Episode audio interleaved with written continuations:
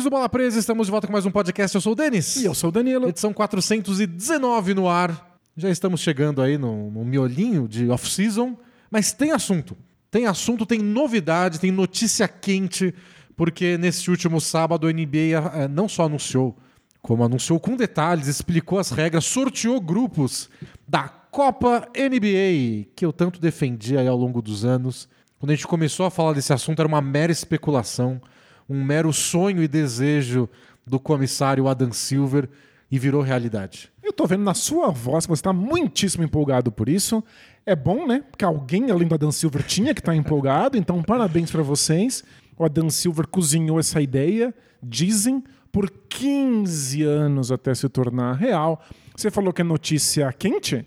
É uma notícia meio morna já, né? Porque já tá engatilhado Isso. há um tempão, a gente já meio que sabia que ia rolar.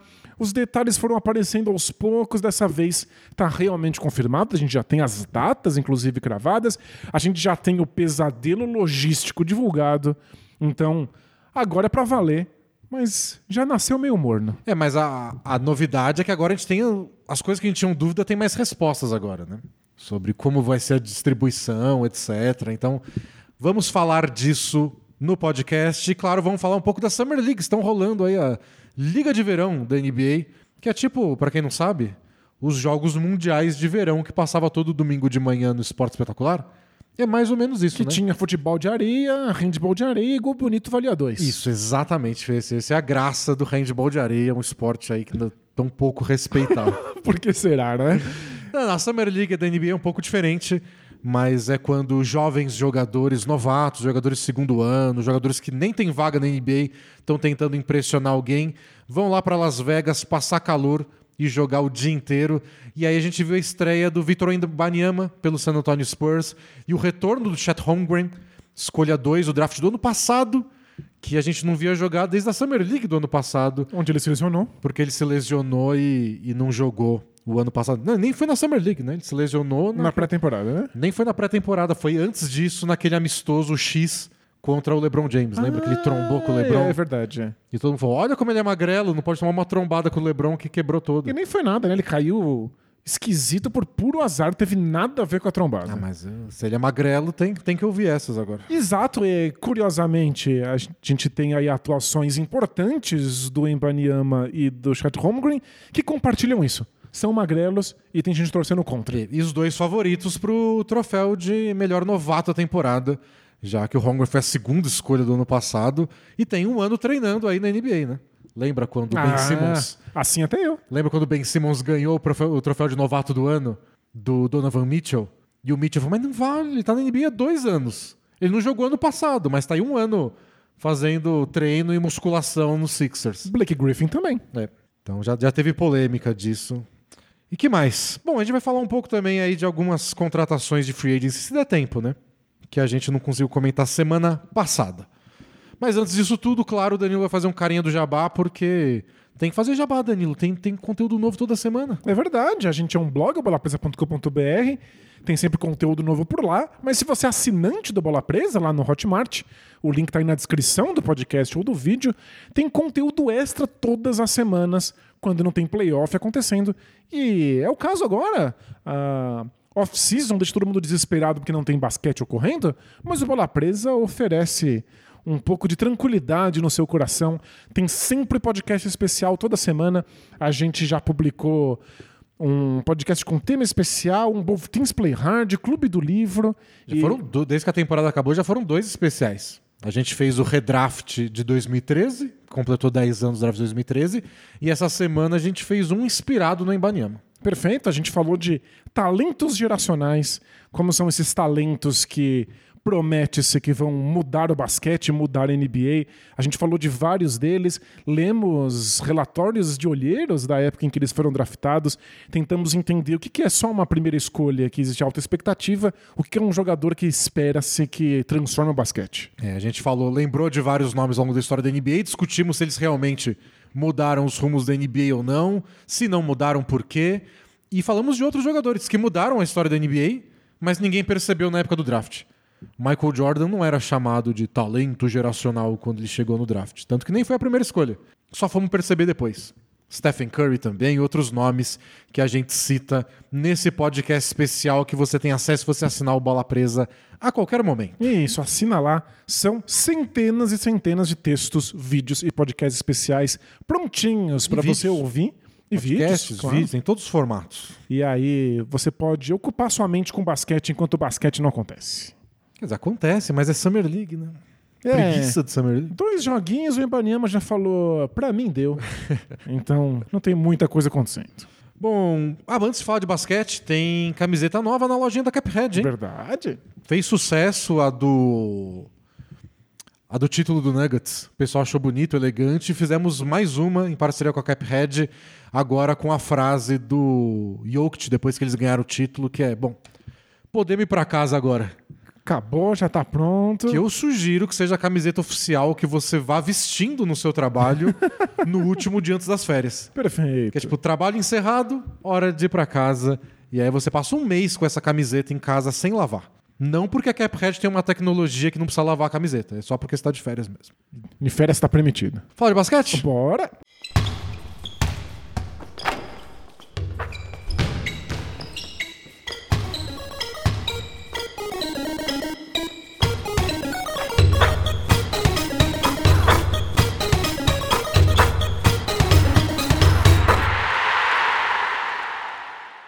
Vamos lá.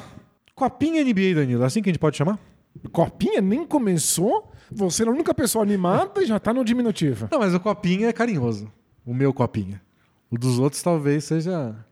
Tem o amiguinho e o amiguinho, né? A gente Isso, sabe é, muito bem. Com aspas. Então, mas a Copa NBA, que a NBA ainda chama de In-Season Tournament, então um torneio de meio de temporada, mas que a própria NBA, a gente comentou um pouco disso antes de começar aqui no, no ao vivo do YouTube com a galera, a NBA nas redes sociais está chamando de NBA Cup. Isso. Então, acho que eles estão percebendo que o nome In-Season Tournament é meio broxante.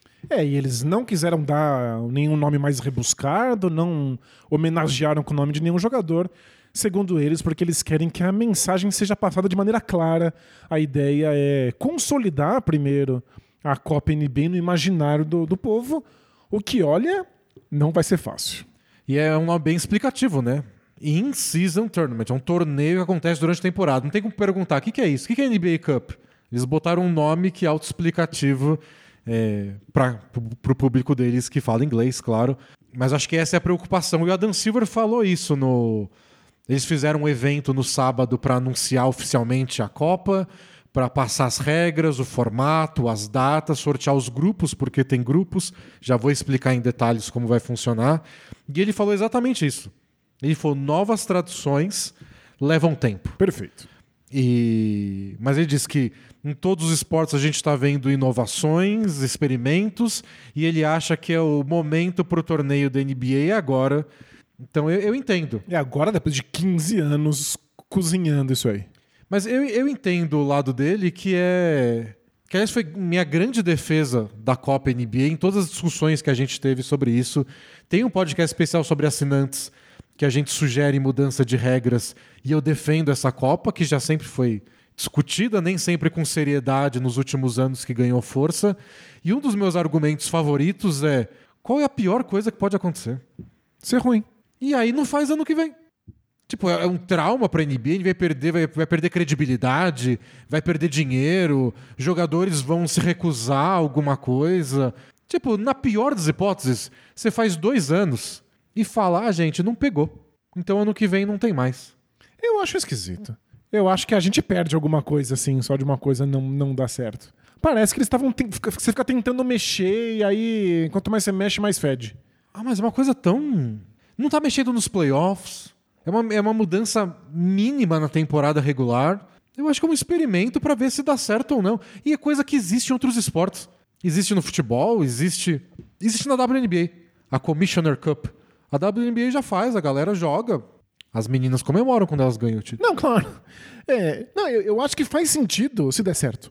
Se as pessoas se engajarem, se a torcida se importar, se os jogadores se importarem, acho sucesso. É, se não funcionar, Eu acho meio vergonhoso ter que colocar uma ideia em prática que você cozinhou por 15 anos numa liga que é super tradicional. E aí você fala, ah, não deu certo, tira. Eu, eu, eu, eu acho um pouco constrangedor. Mas vamos torcer pra dar certo pra gente não ter que passar por esse Ah, momento. mas constrangedor pra quem? Não sei, é é uma sensação de. Não funcionou e. não, sei, é, é difícil você colocar um projeto no ar com milhões de pessoas olhando e a coisa não dá certo. Não é tipo você tentando pintar uma parede na sua casa e aí, ah, ficou feio, tudo bem, depois a gente pinta de branco. Você fez isso aos olhos de milhões de pessoas. Ah, isso sem dúvida. Com, mas, com o carimbo da NBA em cima. mas eu acho que é uma coisa tão menor do que as coisas grandes que a NBA faz. A NBA já mexeu no All-Star Game. Que essa é uma vitrine gigantesca que existe desde os primórdios da NBA. E eles olharam e falaram: não vai ter mais leste-oeste. E já tem gente falando: é, deu certo nos primeiros anos, agora tá. Ficou morno de novo. A NBA não teve medo de mexer no All-Star Game É. vai vai ter medo de dar errado outra coisa. Eu gosto dessa abordagem. Eu gosto dessa abordagem. E se der errado, eu só espero que eles deem uma entrevista dizendo não vai ter mais, porque bom, parece que o pessoal não, não engajou. É, a ideia era boa, mas infelizmente depende de engajamento geral de todas as partes, não É. foi o que aconteceu. Então, eu sei lá, eu gosto. Eu acho legal a a experimentação. Por outro lado, eu fico com medo de que a situação fique constrangedora e se arraste, porque, como eles bem disseram, tradições levam tempo. Então talvez ninguém se importe, seja uma coisa ridícula, você não pode só encerrar. Você tem que continuar insistindo pra ver se pega. Ah, isso, isso, eu, isso eu concordo. Isso eu Talvez concordo. a Se não gente souber esteja- a hora de parar, pode Talvez a gente esteja no ano 8 e aí esse, a Copa NBA seja a maior piada do esporte internacional. E o Adam Silver tá lá de bengala. Não, tradições levam E tempo. leva um tempo, a gente tem que dar um pouco, tem um pouco de paciência com a Copa NBA, aí vai ser meio ridículo. E os entendeu? times mandando os jogadores da D-League jogar. Não vão porque é um jogo de temporada regular normal. é. Mas, enfim, eu espero que eles saibam quando parar se não der certo, mas mais do que isso, eu espero que dê certo. Eu não acho que faz qualquer diferença, não tô apaixonado pela ideia, mas também não tô torcendo contra. Agora que está estabelecida, tipo- eu espero que funcione. Não é tipo o Zion, assim, que tá torcendo. Não tô torcendo contra o Zé. Essa é uma tradição que eu tô também batalhando há anos aqui no Bola Presa pra vender essa ideia que o Danilo torce contra o Zion. É um teste social que eu tô fazendo aqui. Quantas vezes a mentira tem que ser repetida pra virar verdade? E já- acho que já virou, porque eu adoro o Zion, acho um jogador espetacular e eu- todos os comentários de vídeo é que eu odeio o Zion. E olha que é, uma- é um experimento difícil que eu tô fazendo, porque toda vez que eu conto isso, você tá refutando imediatamente. Imagina se eu contasse a mentira e ficasse por, por isso. Imagina se você fizesse um vídeo com É. inteligência artificial me mostrando falando que eu detesto o Zion. né?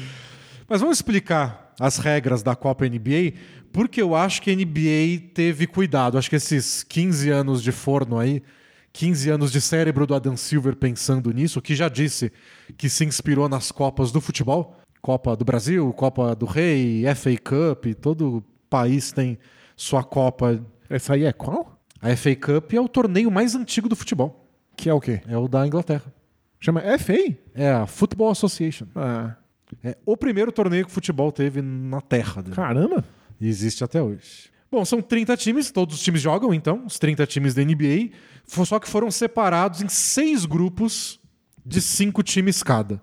E eles separaram esses grupos baseados na, na classificação da temporada passada. Perfeito. Então, são é, três grupos só de times do leste, três grupos de time do oeste. Times do leste e do oeste só vão se enfrentar na final. Isso. Essa parte eu não gostei tanto, mas a gente chega depois. Acho que daria pra misturar sem problema. Então, é. Eu, eu acho que não daria, a gente já fala disso. É, a questão foi logística. Claro, é. Mas assim, eles pegaram, por exemplo, primeiro, segundo e terceiro colocados do, de cada conferência no ano passado. Um foi para um grupo, outro para o segundo grupo, outro para o terceiro grupo. E aí pegaram o quarto, quinto e sexto. Separaram. Um para um grupo, outro para outro grupo, outro para outro grupo. A ideia é Então- você não ter todo mundo que é muito forte no mesmo grupo. É, tipo, grupo- Não fazer um grupo da morte. Grupo A do leste, Bucks, Celtics, Sixers, Heat. Não. Foi tudo separadinho. O Heat acabou caindo num grupo forte porque acabou em, em sétimo a temporada regular, ou é. oitavo, se você contar o resultado do, do colher de chá, do famoso play-in. Então isso deixou os times de- divididos, mas assim, divididos em relação com o ano passado, né? Se em alguma temporada a gente tiver aquelas off-seasons que chacoalha tudo, vai, pode dar uns grupos engraçados É. aí, né? Porque esse ano, como a gente falou no podcast passado, não mudou tanto. Quem são os times fortes do leste? É o Bucks, é o Celtics, é o Sixers. Quer dizer, os Sixers, a ver, né? O James Harden. É, mas é. A, gente- a- a gente vai falar desses grupos aí, mas teve o, o grupo do Celtics, acabou ficando muito fácil, porque o Nets implodiu, por exemplo. Então, assim, É verdade. você cria essas, essas questões aí de times que se forta- fortalecem ou que se desmancham, e o recorde deles na temporada não mostra isso. E o Lakers caiu no grupo da morte, não foi? Tem dois grupos que podem ser grupos da morte, e um deles é o do Lakers. Porque o do Lakers tem o Memphis Grizzlies, O o Suns. Suns. O Grizzlies porque ele classificou em segundo. O Suns classificou em quarto. Acho que é isso. E o Lakers que classificou em sétimo. Perfeito. E acabou juntando os três no mesmo. Só que o Suns a gente sabe que é muito forte, ainda trouxe o Bradley Bill. O Lakers chegou na final de conferência. E esse grupo ainda tem Jazz e Blazers, né? Então vai ser. Bom, o Blazers vai apanhar um pouquinho. É, o outro que eu acho que pode ser o, o grupo da morte é Nuggets, Clippers, Pelicans, Mavericks e Rockets. Porque Nuggets é atual campeão, mas Clipper, Pelicans e Mavericks podem ser muito Pois melhores é. do que foram na temporada O passada. Mavs acabou em décimo primeiro, mas a gente sabe que tem tudo pra ser melhor que isso. E, E o Pelicans pode ter o Zion, se o você quer voltar. enfrentar o Doncic num jogo de mata-mata, jogo É, único? então. É. Olha lá o deles tentando vender a, legal. a alegria do mata-mata na NBA. Esse meu time é melhor que o Dallas, mas é um jogo único contra Kyrie Irving e Luka Doncic.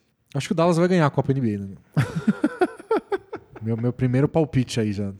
Nem começou, o dele já tá empolgado, dando palpite. Nem abri a KTO ainda pra ver se tem aposta na Copa NBA, mas fique registrado que o Dallas é minha aposta.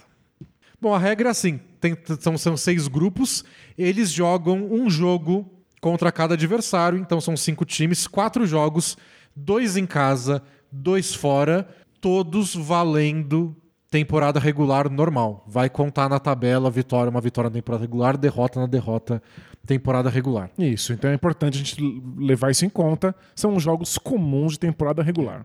O que eu achei a, grande sacada da NBA para fazer as pessoas se importarem com isso. Todos os jogos que valem para a Copa vão acontecer às terças e sextas do mês de novembro. Isso, e o mais importante é: todos os jogos das terças e sextas são jogos da Copa NBA. Isso. Não tem um único jogo que não seja. Eu tava com esse receio. É, isso eu acho que eles, eles acertaram. O meu medo era: tem 12 jogos acontecendo, um deles é da Copa NBA. Aí você nem sabe, você tem que ficar procurando. É tipo, ah, esse vale ou não vale? Você tá assistindo o jogo e não faz a menor ideia se ele vale pra Copa ou não. Muito complicado, é muito confuso. Uma coisa que já é confusa. Porque o jogo já vale pra dois torneios diferentes. Exato. já é bagunçado o suficiente. Então, ajuda o fato de que às terças e às sextas, durante o mês de novembro, todos os jogos são pra Copa. Também ajuda o fato de que dura exatamente um mês. Então a gente sabe que a Copa acontece no mês de novembro. E isso é muito legal. Isso eu achei o máximo. A Copa começa dia 3 de novembro, que é uma sexta-feira, e acaba final dia 9 de dezembro. Então, um pouquinho mais de um mês. E não só isso, Danilo. É a parte mais morna da temporada. Perfeito. Passou aquela excitação inicial da primeira semana, que é no. que eles chamam lá de Premier Week, que é no meio de outubro. Então tem duas, três semanas aí pro pessoal passar essa empolgação, estreia de jogador X, estreia de não sei o quê, primeiro jogo em casa, etc. Não é o final de dezembro, que é quando a gente tem os jogos da- do Natal e a gente começa a considerar tirar o asterisco, né, da temporada, porque a gente sempre fala, esse time tá indo bem, mas tem o asterisco, são só as primeiras semanas. E, e depois que passa o ano novo, janeiro, já. Temporada já engrenou, É. já, os jogos já começam a valer um pouco mais. E não é fim de temporada, que é quando as coisas já estão um pouco mais estabelecidas. Tem time que já tá perdendo de propósito, time que tá tirando o pé do acelerador, igual o Nuggets na temporada passada. E nos Estados Unidos, esse período, novembro, começo de dezembro, a NBA tá muito ofuscada pela temporada regular da NFL. Só se fala disso vai se aproximando dos playoffs da NFL, que já é fim de dezembro, começo de janeiro. Então pega uma- um momento que é o mais. onde a NBA sofre um pouco por atenção. Então vai lá e bota esse torneio, não vai machucar ninguém. Você não vai poupar alguém de torneio do- da Copa NBA porque está pensando nos playoffs. Estamos em novembro. Então achei que essa escolha da data foi muito legal e muito legal os jogos de terça e sexta. A gente já sabe hoje. Terça e sexta em novembro eles vão chamar de Tournament Nights. É as noites do torneio. Perfeito. Todo jogo vale para isso. Acho que foi uma boa alternativa para a NBA, que também disse que não garante ainda, mas vai se esforçar ao máximo para nenhum jogo do torneio ser O segundo jogo de dias consecutivos. isso. Então eles vão se esforçar ao máximo para não ter algum time, pô, vale pro torneio, mas eu joguei ontem fora de casa. Ele- eles garantiram que não vai rolar, mas talvez seja o primeiro jogo de dias consecutivos. Isso. Você joga na terça, aí você vai ter que jogar na, na quarta. Mas a NBA se esforçando para os times não olharem e falar também, não vou sacrificar o joelho do Kawhi Leonard, por exemplo. Claro.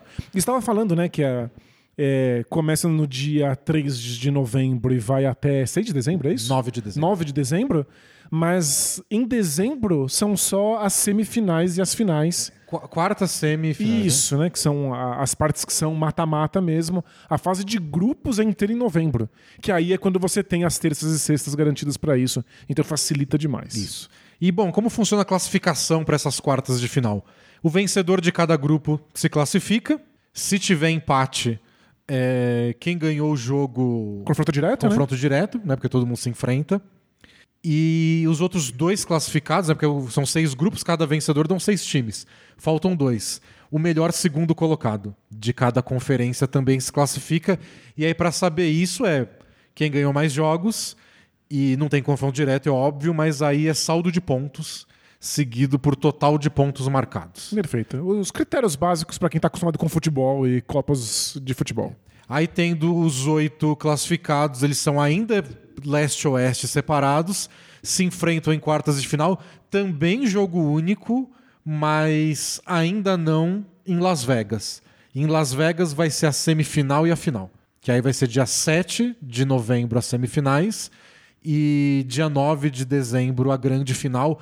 A grande final é o único jogo que não conta para a temporada regular. Isso, esse é um jogo extra, então vai ser o jogo 83 de dois times. Então, mesmo a semifinal lá em Las Vegas tá contando pra temporada regular. Você ganhou, é um dos jogos que você vai fazer contra esse adversário ao longo dos 82 jogos. As estatísticas contam pra temporada regular e tudo mais. Então, e aí a gente entra no pesadelo logístico de como fazer isso funcionar. Porque a, a tabela aí de todos os 82 jogos dos times já estão sendo feitas em mente com a Copa, a Copa NBA, com os grupos já separados e previamente sorteados. Então, até aí tudo bem. Até aí tudo bem. Tá aí tudo bem. Porém, você não tem como saber quais são os times que vão estar nas quartas e nas semis. Então, o que a NBA fez foi deixar já agendado 80 jogos para todos os times, não 82. E aí, se esses times passam para as quartas ou para as semis, aí você coloca esses dois jogos da temporada regular para ser exatamente entre esses dois times que vão se enfrentar lá. Os outros times vão ter que jogar outras duas partidas contra os adversários que estão sobrando. Eu acho que a NBA olhou pra trás pra temporada quando voltou logo depois da pandemia. Depois da pandemia, não, durante a pandemia. Esse foi o problema. E lembra aquela quantidade absurda de jogos adiados, porque tinha vários times com 5, 6, 7 jogadores no protocolo de saúde e segurança? E a gente teve que rearranjar todos os jogos depois? A gente passou por aquilo, né? Eles conseguem. A gente é. se vira. Acho que eles têm um algoritmo muito bom aí para fazer esse cálculo, mas essa é a questão. Dois jogos precisam ser decididos ali no calor da hora, dependendo dos resultados da Copa NBA. E dois jogos para todos os times que não estão mais na Copa NBA, que já foram eliminados. É por isso que você não pode misturar leste e oeste. Porque você tem que garantir que os times estejam próximos para ter um jogo marcado imediatamente e eles possam estar mais ou menos por perto para jogar. Eu fiquei triste porque eu acho que seria uma coisa legal que a Copa poderia oferecer que a- os playoffs não oferecem. Mistura tudo, um jogo mata-mata de Lakers e Celtics que não é a final da NBA. E acho que seria uma mudança para parecer diferente dos playoffs. Mas tem esse pesadelo logístico que eu, eu entendo por que aconteceu. É, você tem que decidir. Mas eu gostaria que fosse diferente. Então, é, eu já começo com o que eu gostei da Copa NBA. Pontos fortes, pontos fracos. Pontos, pontos fortes fracos. É, pontos fortes. Gostei das terças e sextas. É um mês só. A gente vai saber exatamente o que está acontecendo. Vai ser divertido assistir os jogos nas terças e nas sextas. Eu acho que isso vai forçar a Copa virar assunto. E é um mês onde o assunto, tirando, sei lá, polêmica, gente pedindo troca, novelas em geral, os assuntos são meio genéricos, né? A gente vem aqui discutir no podcast em novembro. Olha como esse time, que a gente não dava muita bola no preview, embalou sete vitórias seguidas. Não é nenhum jogo é grande em novembro. A gente tá, os times estão sabe, na segunda, terceira marcha ainda. É, sem novembro é perfeito, se as terças e sextas é incrível, tudo legal. A parte ruim é uma temporada que a gente não sabe quais são os 82 jogos. Isso me enlouquece. Já é difícil entender o calendário da NBA já é complicado, porque você enfrenta num ano um time três vezes, no outro ano você enfrenta quatro. Depende da divisão, depende do ano anterior. Nossa, só não pensa nisso, né? Tem jogo todo dia, não dá tempo de pensar no futuro. Só vê o jogo do seu time amanhã e segue em frente. Sério, é desesperador. O calendário já era um inferno de fazer. Os times já reclamavam que eles têm muitos jogos em poucos dias. A NBA está se esforçando pra caramba para diminuir o número de jogos em dias consecutivos. Aí você acrescenta um fator de aleatoriedade gigantesco que é casar dois jogos ali no calor é, da hora. Mas não vai mudar a vida de tantos times assim também. E é uma coisa de novembro, né? Você pode jogar esses outros jogos lá para frente, organizar de um jeito que dá para todo mundo é, agendar o hotel bonitinho. E, e, fora que os jogos da fase de grupos não é ida e volta. Então é aleatório. Você Isso. tem dois jogos em casa, dois jogos fora. Tipo, o Lakers tem dois jogos fora, que pode ser fora contra o Grizzlies, fora contra o Suns e em casa contra os dois adversários mais fracos. Pois é. Então, é só muito caótico em termos de logística e de programação do calendário. Me deu um pouco de ansiedade ler como é que funciona isso. E demorei para descobrir. Porque assim que eu li a descrição, a NBA não fala absolutamente nada sobre o calendário na descrição deles. Eu li e falei: não é possível. Eles não têm como saber todos os jogos. E aí fiquei caçando até descobrir que só 80 jogos dos 82 vão ser divulgados. Então, já, já me deu tacardia na hora. Mas esse é o toque, Danilo. Você resolve isso na sua terapia. Perfeito. E deixa a minha copinha NBA em paz. Legal. Pra eu poder ser feliz. Vamos ver quão engraçado vai ser. De repente os times descobrindo, ah, é, eu tenho que ir pra Indiana jogar uma partida agora. Eu não sabia descobrir. Ah, mas você é um time do ontem. leste. Não é uma viagem tão longa assim. Ah, achei que você ia falar, é um time do leste, né? Nem é basquete de verdade. Não, mas acho que a NBA se preocupou com isso o máximo que deu. E a outra parte importante é os times vão se importar com isso, os jogadores vão se importar com isso. E a gente não sabe, a gente vai descobrir quando os jogos começarem, mas eu acho que vão, até certo ponto. É, a NBA teve esse cuidado, discutiu vários prêmios possíveis para os times e para os jogadores. Mas a NBA chegou à conclusão de que não era uma boa ideia alterar o funcionamento da NBA. Já estão alterando demais. É, o, porque especularam durante um tempo. E se o campeão tivesse uma vaga garantida nos playoffs? Isso. Ou escolha de draft. É, mas aí, por exemplo, um time em novembro vai saber que já tem vaga para os playoffs? E aí?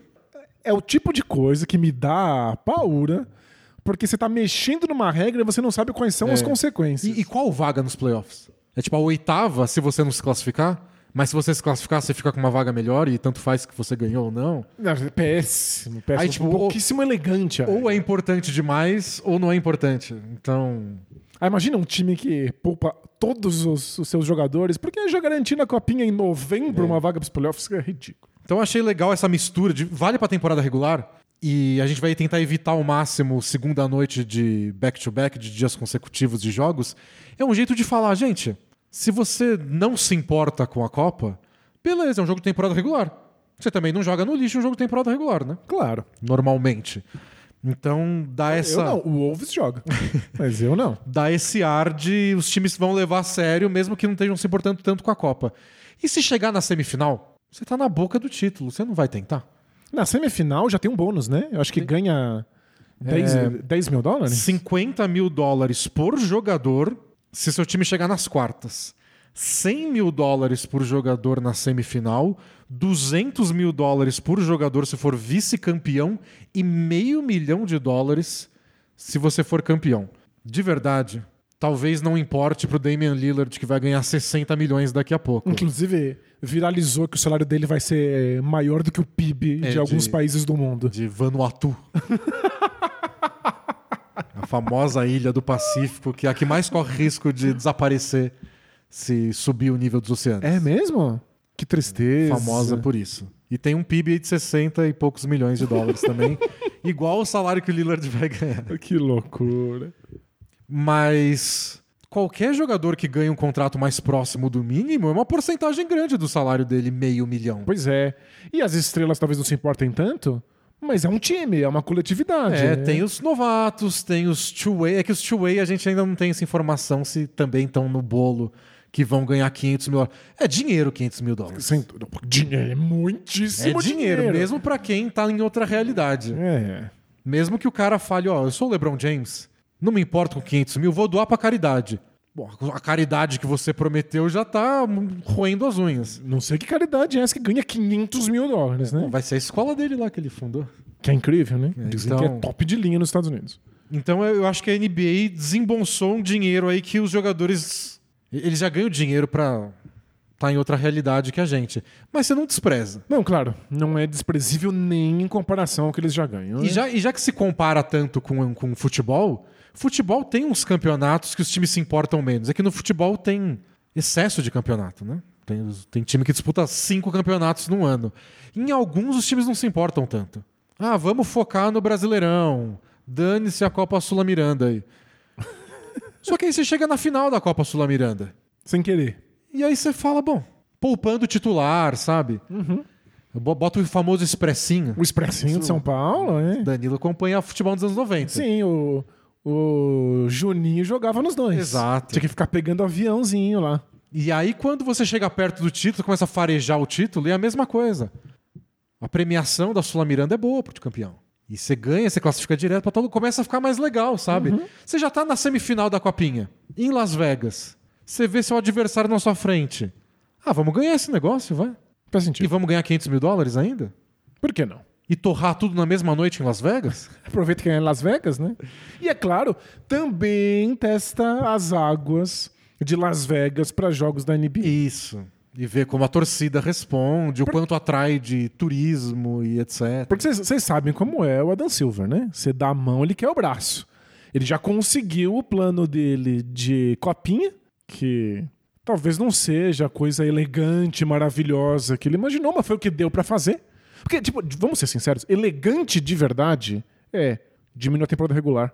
Faz uma Copa à parte que não tem nada a ver com a Isso. temporada regular. Né? Não, não rolou, não foi isso.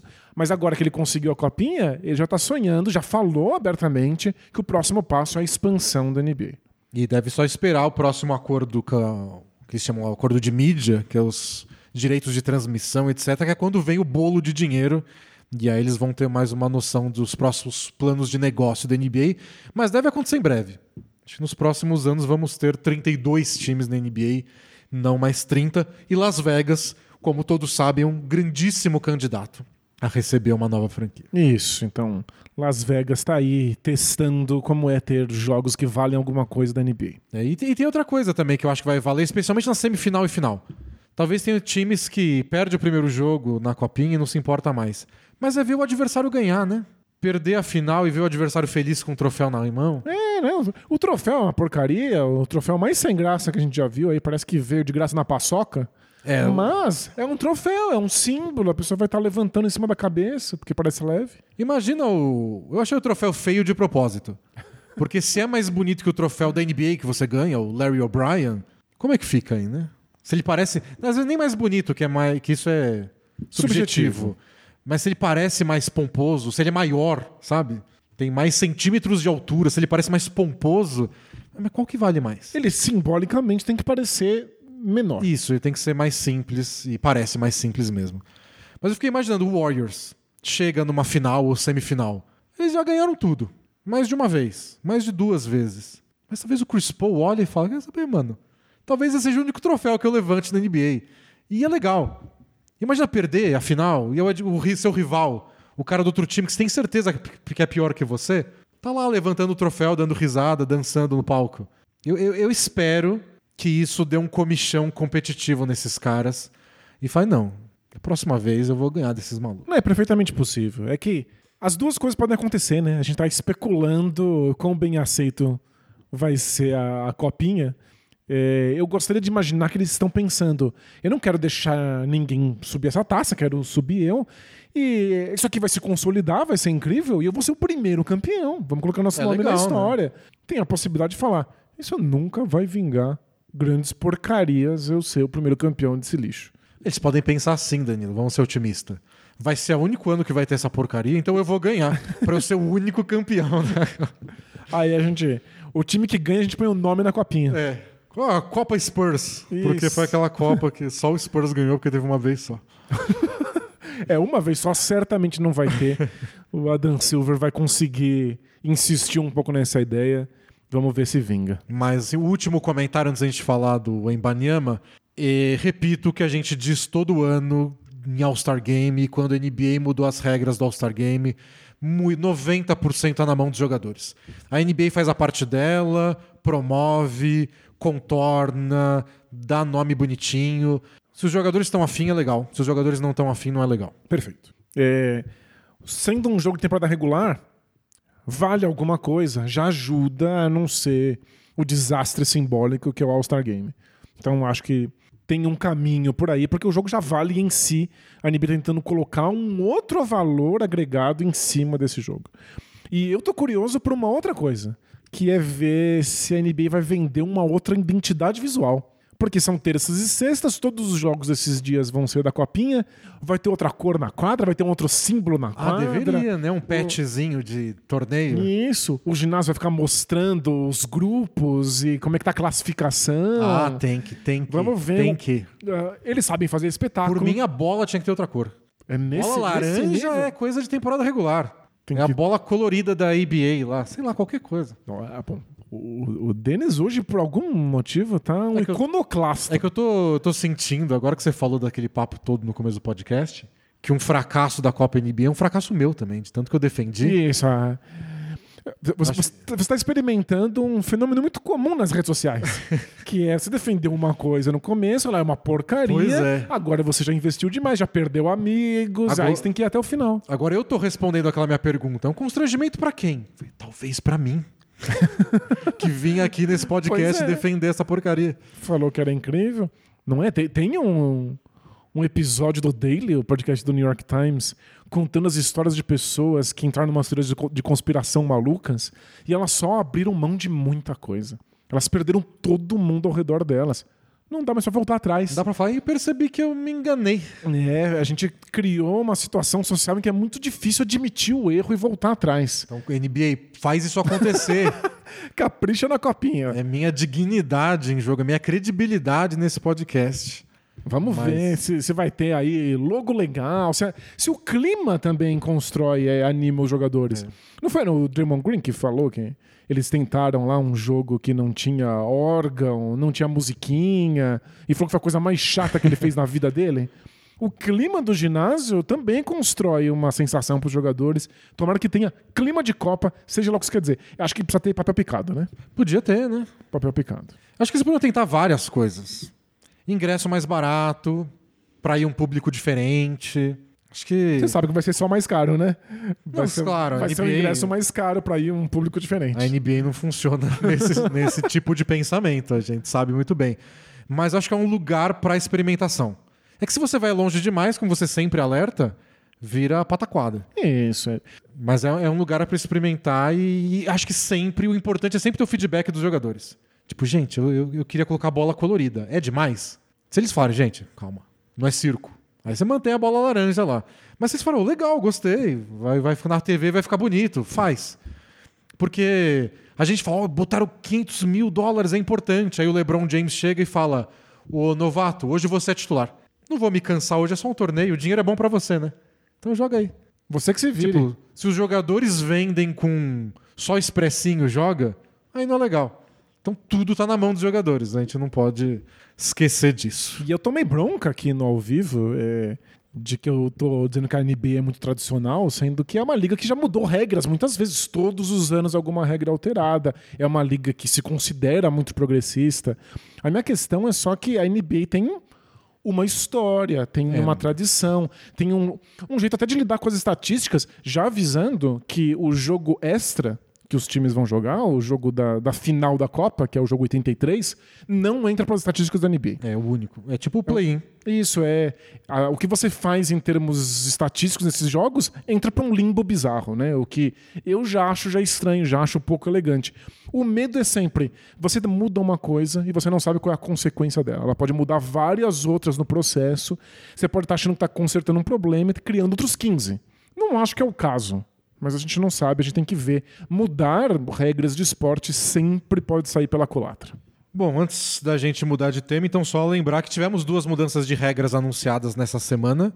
É, o flop, a famosa simulação de falta, seja de ataque ou de defesa, quando está tentando ludibriar os árbitros, pode ser punido com uma- um lance livre de falta técnica a partir dessa temporada. Provavelmente vai ficar a critério do árbitro. O cara se jogou, capotou para trás e falou: você está tentando me vender uma falta que não existiu. Falta técnica. Acho que não vai contar como falta técnica. Tipo, Ah, duas não? é expulso. Eu entendi que não. Não é uma técnica? Eu achei que era. Então pode ser, veremos. É, e a segunda mudança de regra é que os técnicos vão poder ter um segundo desafio agora se eles acertarem o primeiro. Isso é muito legal, a gente sempre achava esquisito. O cara acertou, ou seja, se ele acertou, ele tinha sido prejudicado pelos árbitros. Isso. E ele não pode desafiar outra vez? É, eu acho que o medo era. Bom, se você mantém sempre, você vai parar o jogo a cada cinco minutos. É que Mas isso- acho, que, a, acho que a situação que eu, que eu gosto disso é. Às vezes tem um erro da arbitragem no primeiro quarto muito óbvio. Ninguém pede, porque você não pode perder a revisão de um lance crucial no final do jogo. Exato. O técnico olhava e falava, nossa, eu tenho certeza que eu ia ganhar esse, mas vai que no minuto final eu preciso. E sei lá, às vezes o time acabava ganhando ou perdendo por 10 Isso. e nem usava. Então agora vai desinibir um pouco os técnicos de usar mais cedo esse desafio. É certamente para consertar esse problema, vai causar outro. Vocês já sabem qual é. A gente vai assistir por mais tempo um árbitro assistindo uma televisão. Tem nada que eu odeie mais do que assistir alguém assistindo alguma coisa. A gente não pode nem ouvir ele em tempo real. Não, não vira um react. É, enche muito o saco. Não, né? é, é muito chato. Bom, vamos falar de Summer League, Danilo. Mais especificamente de Victor Wembanyama, o Vitinho, como eu chamei, e falaram que não é Vitão. Ele fez dois jogos só e o Spurs falou: tá bom, por hoje. A estreia dele foi só com nove pontos, mais oito rebotes, cinco tocos. E no segundo jogo, 27 pontos, 12 rebotes, três tocos. Os jogos contra Blazers e Hornets. É, primeiro, já era esperado que ele jogasse poucas partidas da, da Summer League. Foram só dois. Pelo jeito, ele tá bem cansado. Falaram que ele tá com questões aí de condicionamento. Ele mesmo falou que ele estava disposto a jogar mais partidas porque ele, ele poderia se sacrificar pelo time se o Popovich falasse que seria necessário. Ele já deixou bem claro que um terceiro jogo já seria um sacrifício. É, Popovich, aliás, que reassinou com o Spurs, né? Uma extensão de contrato, mais cinco anos de Greg Popovich no San Antonio Spurs pela bagatela de 80 milhões de dólares. Dá pra comprar muito vinho. Muito, que é exatamente o que ele vai fazer. E o primeiro jogo do Embanyama não foi macio, é, já levantou odiadores por aí, muita gente criticou. A escolha de arremessos dele foi bem complicada, ele teve aproveitamento péssimo. A gente já tinha avisado isso aqui quando a gente falou do draft. Eu assisti muitas horas de Embanyama e ou ele acerta um arremesso ou ele erra muito feio. Ele não tem um meio termo, que é o famoso efeito Westbrook de arremesso. Né? Então ele deu várias ou airballs, tijolo, né? deu uma tijolada de meia distância que foi bem constrangedora. E, então é, é, é complicado. Mas a gente também tinha imaginado que ele seria efetivo imediatamente no- do ponto de vista defensivo. E aí ele começou com cinco tocos, mas ele desviou mais de cinco bolas só porque ele é muito grande e estava por perto. Então, são 10 arremessos, mais de 10 arremessos que ele impediu de entrar. E a gente viu todos os tipos de toco também. Toco em arremesso de três, que parece que é uma coisa que ele tem uma facilidade enorme. Vai, che- gente- vai chegar um ponto que as pessoas vão ter que parar de arremessar de três em cima dele. Porque não dá, ele bloqueia. E o pior de tudo, ele bloqueia e ele tá perto do perímetro. Ou seja, ele chega primeiro no contra-ataque. Ele, toda vez que ele dá um toque de bola de três pontos, ele recebe um passe e, e finaliza do outro lado. Eu achei que defensivamente foi onde a gente viu melhor os talentos dele, mas depois do primeiro jogo, foi quando ele fez 9 pontos, o segundo ele arremessou melhor com 27. Ele falou que ele estava completamente perdido em quadra. E é uma coisa comum de Summer League, né? É um apanhado de jogadores que teve dois, três dias aí para treinar. Nem são os caras que ele vai jogar junto no, no time de É, verdade, tem é? dois, três caras também que, eles, que ele vai jogar junto. O time se juntou antes dele porque ele estava fora e faz sentido ele estar cansado, porque ele chegou até a final da Liga Francesa. A temporada acabou perto de onde acabou a temporada da NBA. E logo depois começou aquela loucura de draft, que ele estava em todo lugar o tempo inteiro dando entrevista. Viajou de volta para França, viajou para San Antônio, viajou para não sei aonde, viajou para Nova York, viajou para Las Vegas, já gravou um monte de vídeo promocional pro Spurs, pra NBA, pra não sei quem, entrevista exclusiva com tal emissora. Tá sendo uma aventura esses últimos meses de vida do Sem Embanyama. dúvida. Então, acho bom pra ele parar um pouco e só focar na próxima temporada e descansar, óbvio. É, então claro que o condicionamento não estava adequado, estava bem perdido, o time era um apanhadão, o Spurs tomou sacodes aí, mas a gente conseguiu perceber quais vão ser as dificuldades. As dificuldades é o que o pessoal imaginava mesmo. É, Escolha de arremesso, né? Porque a até... escolha de arremesso é muito complicada. Para ele, qualquer arremesso é fazível. E aí ele não consegue, nesse momento, filtrar o que ele deveria estar tentando ou não. E o time não tem um plano, né? Porque ele acabou de chegar e pouco treinou. Então ele não sabe ainda onde ele deveria estar na quadra. Acho que foi isso que ele quis dizer com. Tava completamente perdido É. depois do jogo. Tipo, eu vou fazer um corta-luz pra esse cara que tá com a bola. Eu peço a bola no garrafão. E dobraram a marcação nele algumas vezes. E ele tava. Onde estão vocês? Isso, é, pra pra onde essa bola deveria estar indo, a gente né? viu uns passes legais que ele deu, algum até em contra-ataque, um bem bonito com a mão esquerda. Acho que os melhores passes dele foram em transição, né? É, mas passe vindo de dobra, o ideal é quando você sabe onde, onde seus companheiros estão indo, né? Assim que a dobra chega, você tem, tem que ter um cara ali, tem que ter um cara cortando, eu só passo.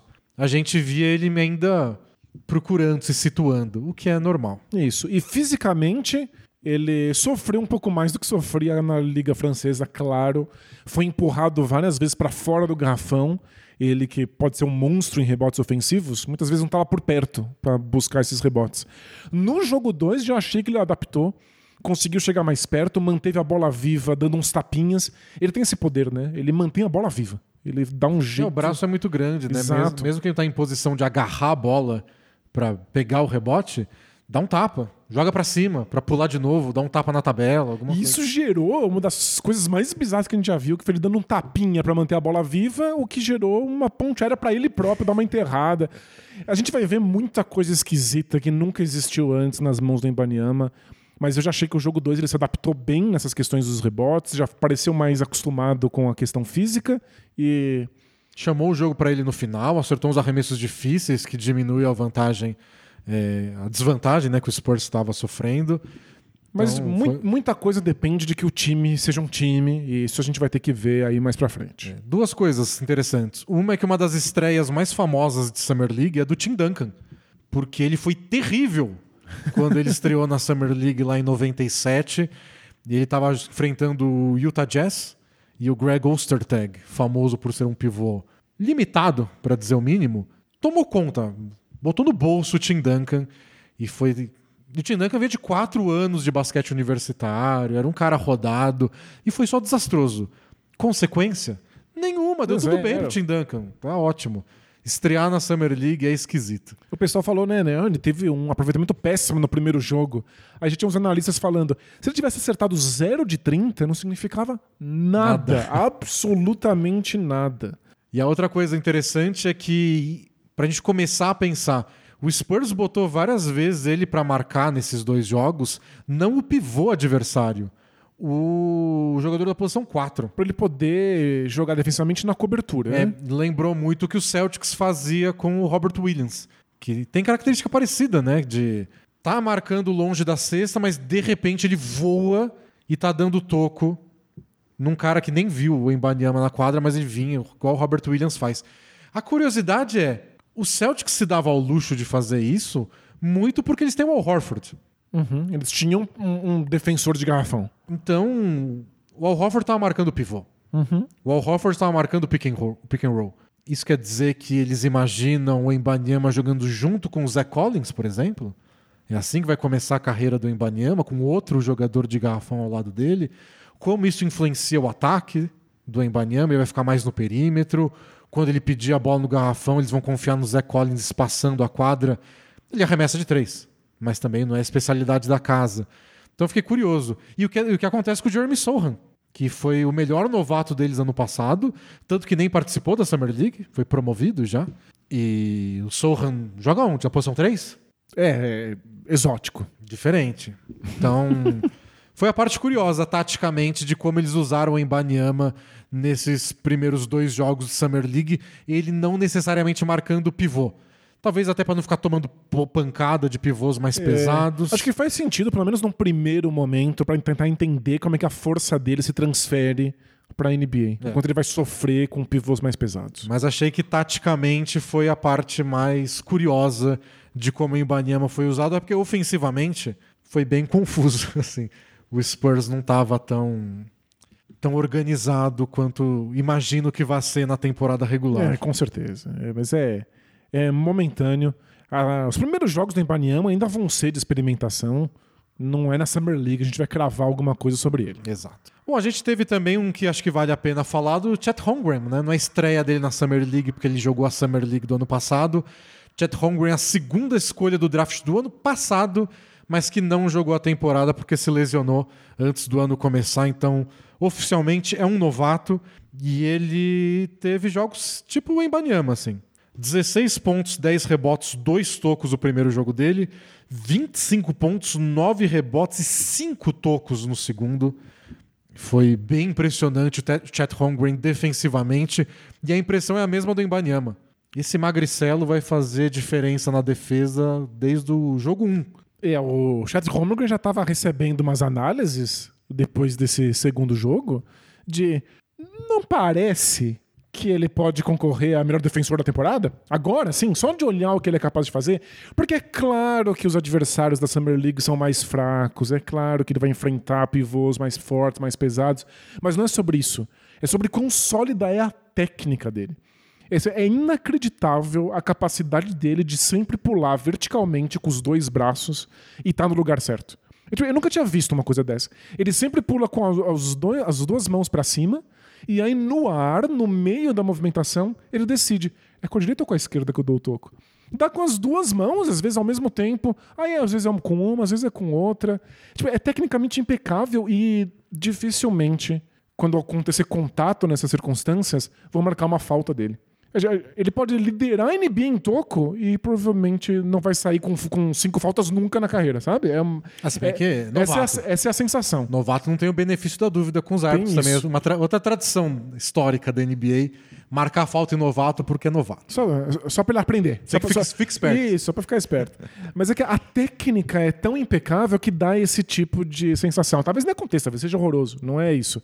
É que o jeito com que ele faz é muito impressionante. E aí eu não consigo não traçar esses paralelos. É, são dois jogadores, o Embanyama e o Chad Holmgren, que são mais magros do que a gente está acostumado a ver como pivôs, que são realmente muito altos, com um timing incrível de tocos, muita técnica para fazer isso, embora diferente, né? O Holmgren é mais mais é, vertical, é, ele pula com os dois pés, o Embanema vem mais na cobertura, mas parece que são pivôs que vão, vão dar muito trabalho na NBA, mesmo sem ter o físico que a gente acostumou a ver para ser capazes de brigar no garrafão. E se você ver esses tocos do Holmgren, esses sete tocos que ele deu nos dois jogos do Summer League, tem todo tipo. Tem eles recuperando em contra-ataque, dando toco, aqueles ala LeBron vindo de trás. Tem ele no drop, recuando e chamando a infiltração e aí indo para o toco. Toco em armador, toco em pivô. Ele, com a velocidade lateral dele, assim como o Ibanyama, parece que vai ser bem versátil defensivamente, independente de que forma o Thunder escolher marcar com pressão, sem pressão, deixando ele mais dentro do garrafão, fazendo ele se movimentar mais, ou ele na cobertura. O Thunder não tem tantas outras opções de. Não tem um Zach Collins lá para fazer uma dupla de pivô alto, mas dá para deixar ele mais longe da cesta, que ele consegue se movimentar. Achei bem interessante. Ofensivamente, eu achei que ele se beneficiou muito das defesas de Summer League. Eu, eu fiquei meio chocado, ele recebeu um monte de marcação dupla. Ele, ele recebeu muito. Quase todos os pontos dele vieram de pick and roll. Ele faz o bloqueio, corre em direção à cesta, levanta os braços e o passe chega. Não sei o quanto vai chegar do, na NBA, porque tem uns passes aí bem bobos, assim, sabe? De. Ai, a defesa foi desesperada no cara que chamou o pick and roll, eles deram um passe por cima. Porque o alvo deles é um cara gigante, ele pegou a bola e enterrou. Ele ficou muitas vezes sozinho embaixo da Uma, cesta. muita cesta fácil do Holmgren. E legal, legal pro Thunder, porque o Thunder não tinha tanto essa jogada. É um time que infiltra muito, ataca muito o garrafão, mas não necessariamente com essa ameaça do pick and roll, porque eles não tinham um pivô que joga É. assim. O Holmgren vai dar essa dimensão nova. Vamos ver como os adversários lidam com isso. A defesa de Summer League é meio né, desconectada. Mas eu achei engraçado que é. Ele, ele participava de pick and roll e ficava completamente sozinho embaixo da cesta. Quando ele tentava se posicionar no garrafão, ao invés de fazer o pick and roll, tinha marcação dupla. E aí, volta e meia, ele corria pra fora do garrafão e ninguém acompanhava. Ele também sempre saiu sozinho pra arremessar de longe. E ele arremessa, né? decidiu. Vamos ver o aproveitamento como vai ser, mas tá no repertório. Curioso pra ver como. Ele acertou, acho que pelo menos uma ou duas bolas de três nesses jogos, mas deixaram arremessar. Mas eu tô muito curioso pra ver como é que vai ser esse movimento da NBA pra pivôs muito magros. Porque houve um tempo em que pivôs chegavam magros na NBA e a gente falava, não pode, não é assim. Aí tinha que ganhar muito peso, tinha que se transformar. A gente viu um Nenê, que era muito ágil, muito rápido, excelente ladrão de bolas, chegou na NBA e falou, não, tem que ganhar massa. Ganhou. Ganhou muita massa e eu não sei o quanto o jogo dele foi beneficiado por isso. Ele perdeu muita velocidade que nos primeiros anos parecia um diferencial dele, né? E A aí- agilidade que ele tinha em volta da cesta. E aí o Evan Mobley mostrou isso pra gente, que dá pra chegar na NBA, ser muito magro e ser um defensor espetacular imediatamente. Talvez a gente esteja entendendo qual é essa dinâmica, até pra preservar esses corpos. Não- eh, muita gente fala, não, precisa ganhar força pra não se machucar. Será que não é o contrário? Será que quando a gente deixa esses pivôs muito pesados, a gente não coloca uma carga, um estresse maior nesses físicos? E é bem possível também. A gente não é especialista nessa parte, né? Mas é bem especialista que para alguns funciona e para outros não. Pois é. Tem que avaliar caso a caso e não só bater o olho, é magro, tem que ficar forte. Talvez o Evan Mobley, o Holmgren e o Imbanyama possam ser mais magros do que a gente espera de um pivô e funcionem muito bem e tenham carreiras longevas. O Holmgren já tinha deixado isso claro pra gente no pouquíssimo que ele tinha jogado, que é, ele consegue. Ele defende muito bem, mesmo sendo mais fraco que os outros. Não é um problema. Ele já era mais fraco que os outros do basquete universitário. E não fez muita diferença. Então, eu acho que a gente tem que abrir a cabeça e. Vamos ver, eu acho que eles têm mais chances de ter carreiras longevas do que o Zion, que é muito mais pesado do que deveria. Não não precisa bater no Zion de graça. Ah. Podia citar, citar um exemplo positivo, jogar energia lá em cima. O Duran. Duran nunca ficou fortão, ficou magro a vida inteira. Teve que tá mentir. tudo bem pra ele, ele. teve que mentir a altura pra não ter que virar um pivô e engordar 200 quilos. Então, muito complicado isso quando alguém força você a se transformar numa coisa que você não é. Você quer se transformar? Se transforma naquilo que você quer ser. Na melhor versão Ah. de você mesmo. Este é o momento Alura. Esse é o momento Alura, porque a Alura, que é a maior escola de tecnologia online do Brasil, para ajudar você a se tornar uma grande versão de você mesmo, com mais de mil cursos diferentes. Só escolher o caminho, só escolher a linha extra que você quer ter no seu currículo. É, e se você tem mais de mil cursos, você dita seu caminho, né? Pois é. Não ah, tem que ficar assim, não. Tem, tem que aprender o que você quiser. Tem curso de marketing lá, com vários de programação, é, o que você. de administração também, que você quiser traçar para sua carreira, você escolhe na Alura e com desconto 10% no alura.tv barra bola presa. Boa. Vai lá. Não seja refém do que os outros querem que você seja. Isso. Seja você mesmo o que você quer, apesar de que a gente está falando para você ser alguma coisa. então, E é bom tente, que você tente to- passar por essa contradição. E tome uma decisão boa, né? Porque eu vou fazer, eu vou tomar decisão, mas toma uma decisão ruim. Pode acontecer também. Pois é, tá, tá- tá nas suas mãos aí, então é uma boa decisão. Mas, Mas- a Alura tem lá várias dicas também de que caminhos você pode seguir dependendo de que área você quer trabalhar. Eles ajudam bastante com isso. Tem o grupo lá do Discord com vários alunos para você pedir dicas também de que curso você pode fazer para alcançar o que você quer na sua carreira. Boa. Então, alura.tv barra bola presa, 10% de desconto na matrícula. E se você for magro, tá tudo bem. Essa é a mensagem que a gente quer passar. Se, e, se você for magro, você não precisa ganhar muito físico, é isso? E se Porque for- senão pareceu que você tava aí na, na ditadura da magreza. Tem que tomar esse cuidado, velho. Não, esse- esses são os comentários que aparecem da, de pessoas magras na internet falando: Ei, mas a gente que é magro também ouve um monte de piadinha. que tem gente gorda falando, como eu. A gente ouve muito bullying. Tem que parar com isso. Aparece uns magros no meio. Eu também sofri bullying, porque me chamavam de palito. É como se a piadinha fosse o problema. Mas, bom, a mensagem é. Vai ficar tudo bem com o Chet Holmgren e a Lura é parceira do Bola Presa. Perfeito. Esse é o resumo. Bom, Summer League, tem mais destaque Summer League, Danilo, que você queira dar? É, três jogadores me chamaram mais atenção. Dois novatos. O Keontae George do Jazz, acho que foi a 16 escolha. Tá fazendo ponto a torto e a direito, mas eu, eu fico suspeito também, porque ele é aquele cara que tem Summer League escrito no, no, É verdade. porque o estilo dele é esse, dá a bola na mão dele que ele cria alguma coisa e faz cesta. E aí, em times que é puro caos, é onde esses jogadores brilham. A É. gente já viu tantas vezes isso acontecer. Eu pensei, será que no Jazz pode acontecer isso? É o time do Jordan Clarkson, né? Então talvez ele também tenha a sua chance. Mas tá jogando muito, que é muito importante. O Jers Walker do Indiana Pacers, jogando muito bem, bem versátil. Acho que no fim das contas pode ser uma ameaça. A gente discutiu o Obi Toppin ser titular do Pacers na posição 4. Talvez tenha que brigar com o novato pra isso, porque ele tá jogando muito, muito bem. Que dó, sério. Ele só precisa de um lugar que queira ele, que receba ele, que ele possa jogar. Ah, mas se ele estiver dividindo minutos com o novato, é mais do que brigar com minutos com o Julius Randle no Não, Knicks não, do não. Thibodeau. Não, é claro, mas é que aí qualquer porcaria que você der pra ele é melhor do que ele tinha. Mas aí você que joga melhor que o novato, então, Obitopping. Não posso te dar tudo de graça também. e por fim, se eu fosse você, Danilo ficaria muito feliz com os dois joguinhos que eu vi do Jabari Smith Jr. Pois é, né? O Jabari Smith, inclusive, acertou o game winner. Acertou uma- um arremesso difícil pra uma, uma coisa que o Rocket esqueceu como é, né? Que é a vitória. Né? Vencer jogos é impressionante. São só dois jogos, claro, então você está somando duas partidas e dividindo no meio, mas 35,5 pontos de média para ele nessas duas partidas. Ele é um arremessador espetacular. Acho que a questão na última temporada é que ele não tinha muita oportunidade de arremesso. Ele tinha um papel muito secundário num time que tem sérias questões de armação de jogo. E aí, com muito mais protagonismo nessa Summer League, muita oportunidade de arremesso, quem diria? Ele é um arremessador espetacular.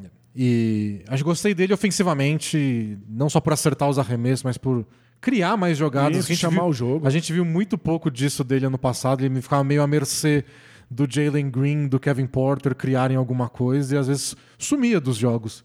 Importante pro Houston que ele apareça mais. Bom, porque vários jogadores de segundo ano nem jogam Summer League de tão bem que eles foram na temporada regular. O Rockets botou lá porque não.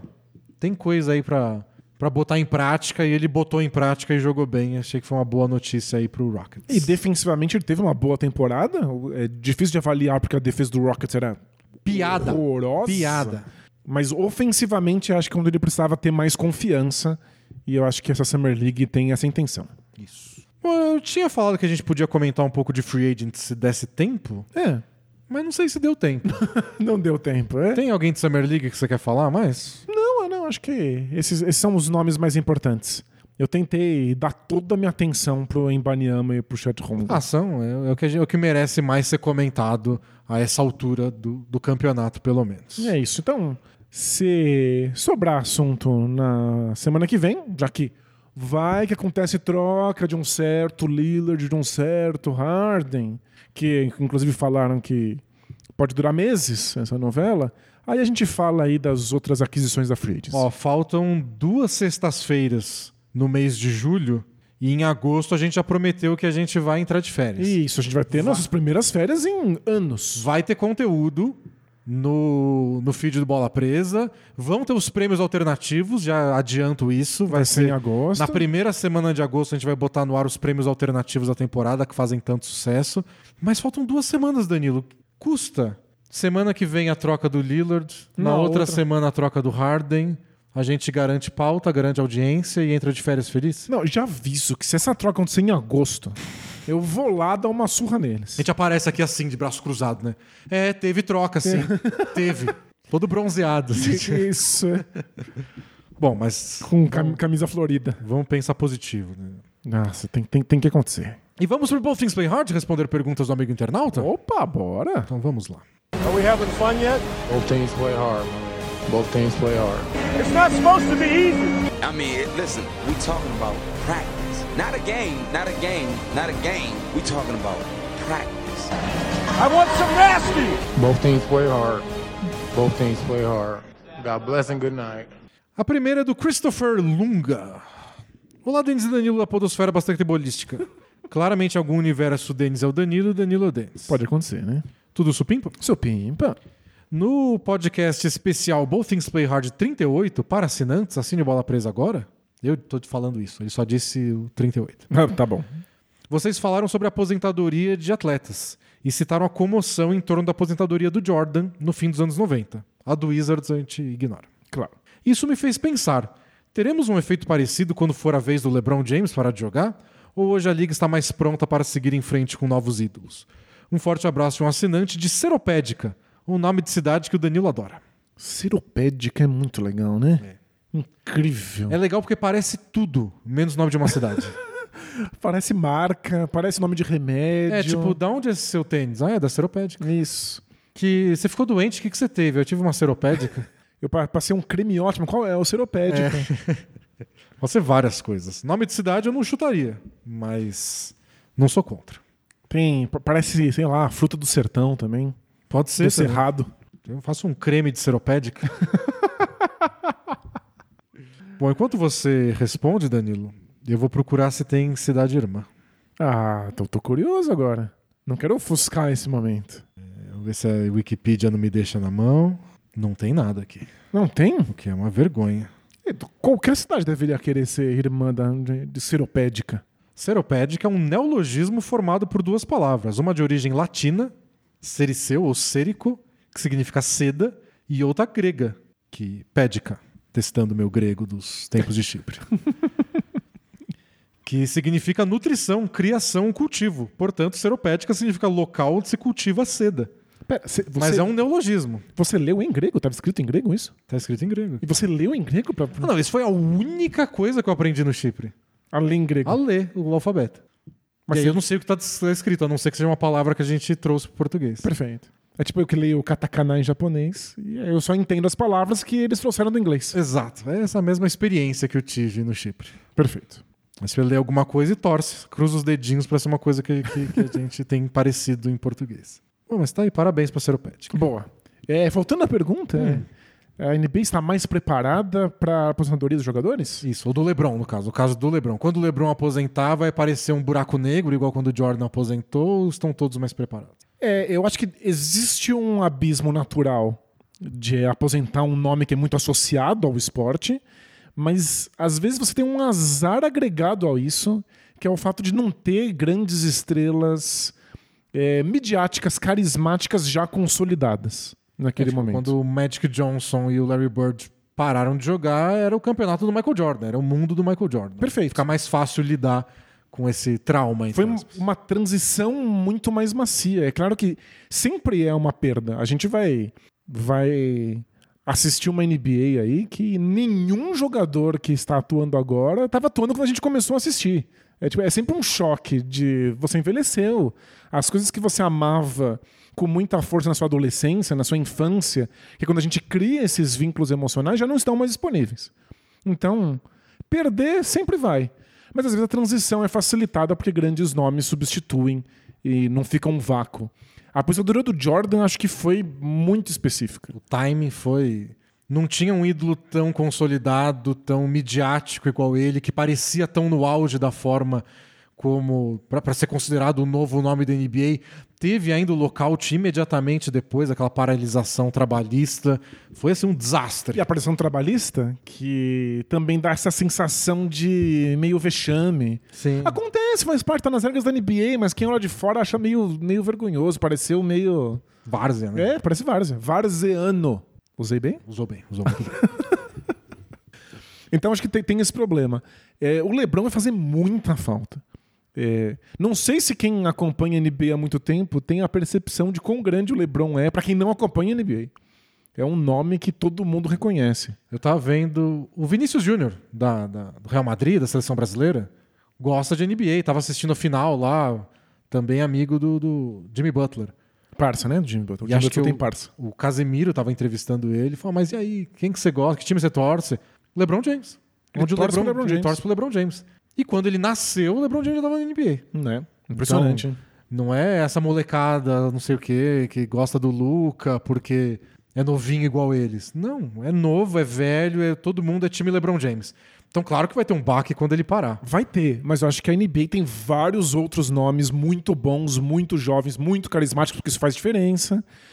O LeBron sempre foi fácil de vender. Outros jogadores são assim também, o próprio Luka Doncic, por exemplo. Giannis, Jokic, toda- Jokic- eu acho o Jokic menos vendável do ponto de vista comercial. Pouca gente se identifica com o Jokic, ele tem muito menos torcedores e fãs do que um MVP costuma Ah, ter. sem dúvida. Mas ele tem. Ele é carismático do avesso. Isso, ele é né? carismático porque ele não celebra. Ele é Isso, carismático porque ele diz: Ah, fomos campeão, vamos pra casa agora. Ele tem anticarisma, o que, o que, o que é um tipo de carisma, né? Quando você é campeão, funciona. Mas acho que tem vários outros nomes. A NBA está mais preparada é, para ver o LeBron aposentado do que estava ao ver o Jordan aposentar. Mas é que não sei se dá para chamar de preparação, porque isso depende um pouco do acaso. E não é porque tá mais preparado que vai ser fácil também. Claro, Vai ter um baque de negócios também que. vai ser um baque. Mensagem sabe de quem, Danilo? É. Nicolas Miau, NM10. É mesmo? Ah, ele assinou como Nicolas Miau. É, mas é que qualquer um pode. É... Pra quem não sabe, o Nicolas Miau é uma lenda dos primórdios do Bola Presa. Eu fico com medo aí de ser um, alguém Ah, mas se, se, gente, se- se fingindo. se a gente não tiver, se a gente perder a confiança, Tem, tem, tem, sobra o confiar, quê? né? Pois é. E outra, se a gente confia, não é a gente que é otário. O otário é a pessoa que enganou a gente. Pois é. Tinha nada melhor pra fazer? É. Então vamos lá, vamos confiar. Oi, oi, Nicolas Miau, seja bem-vindo de volta. Salve, Denis e Danilo. Salve. De vez em quando eu coloco alguns podcasts antigos pra escutar. Geralmente sorteando um número aleatório. é, e aí eu chego no podcast e escuto só o Both Things Play Hard. Pelo menos isso, né? Não vai escutar a análise da temporada 2018. É, credo. Até que no episódio 200, uma moça enviou. A gente tá no 419, só pra ficar claro. Uma moça enviou uma mensagem perguntando se o Denis já tinha sonhado com o Danilo. Você lembra disso? Não, imagina. Imagina. Até aí tudo bem. É. Porém, Porém- o Danilo se questionou por que a mulher não perguntou também o contrário. Ou seja, se ele já tinha sonhado com o Denis. Então disse que, já que a pergunta foi pro Denis, ele não ia responder. E aí ele diz, o Nicolas Miau, como assim o Danilo não respondeu? Agora eu tô curioso, quero saber de uma vez por todas. Danilo, você já sonhou ou costuma sonhar com o Denis? Abraços, vida longa, bola presa. Você lembra o que você respondeu? Não. Eu não lembro do sonho também, tem essa. Então tem Talvez seja o que eu isso. tenha respondido na época, porque eu tenho muita dificuldade de lembrar sonho. Não, somos dois. É, talvez por isso também não tenha querido responder naquele momento.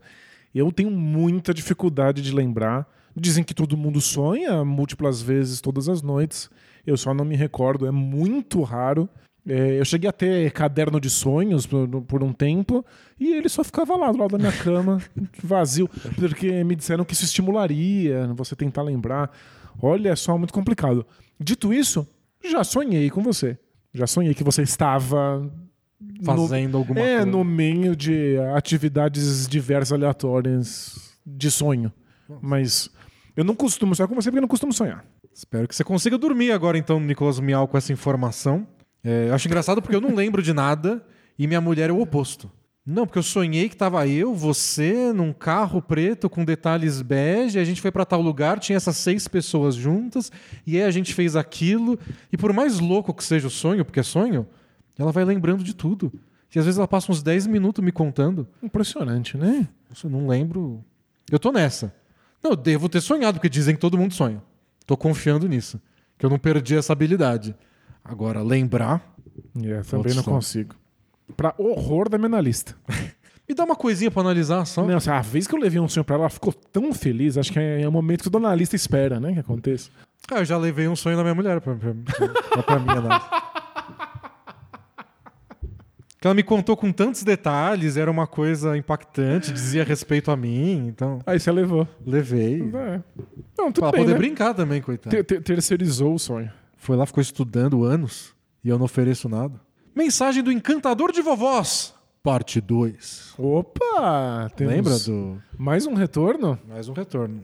Lembra do Encantador de Vovós que dizia que todo lugar que ele ia, senhoras de mais idade, não especificou quanta idade. Que tem essa, às vezes o menino tem 15 anos. Nossa, uma velha de 30 veio falar comigo.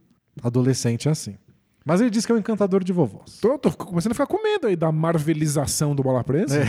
De que agora é tudo continuação, tem que ter assistido um episódio pra entender o próximo. Mas então, você lembra que semana passada eu botei o print no Twitter? Que mensagem vocês querem que eu, que eu leia? E todas as respostas eram do pai, lá com o Genro, parte Uhum. 2, e o Encantador de Vovó, parte 2. As pessoas gostam de Gosta da continuação. né? audiência, da A audiência. gente gosta de reconhecer o que a gente já, já conhece. Boa tarde, D&D. Boa tarde. Fiquei muito feliz que vocês leram minha mensagem, obrigado. E ele fez um coraçãozinho, a- um emoji de coração com as mãos. Ok. Eu e meus amigos conversamos muito sobre a minha mensagem e a maneira com que vocês responderam. Então ele mostrou para os amigos. Nós chegamos à conclusão que talvez possa ser educação. Que diz que às vezes ele é só muito educado e Perfeito. as senhorinhas gostam. Funciona. É, acho que faz muito sentido. Mas não sabemos ao certo. Acreditamos que não sejam as minhas vestimentas, porque não uso camisa polo e roupas old school. Eu, eu adoro que ele tá respondendo no plural, como se ele tivesse feito um comitê Isso. pra decidir qual é a resposta que vai ser enviada. Pessoal, pessoal, eles responderam e todos se reuniram em volta do radinho Isso. e ouviram a, a, a gente falando. E depois votaram em assembleia É. a resposta. Normalmente saio com camisa de time e bermuda. É, isso eu não imaginaria Não, que é o, não. Não o é- encanto das vovós. Não é fetiche pra vovó nenhuma. Acho que bem comum, né? Bem comum.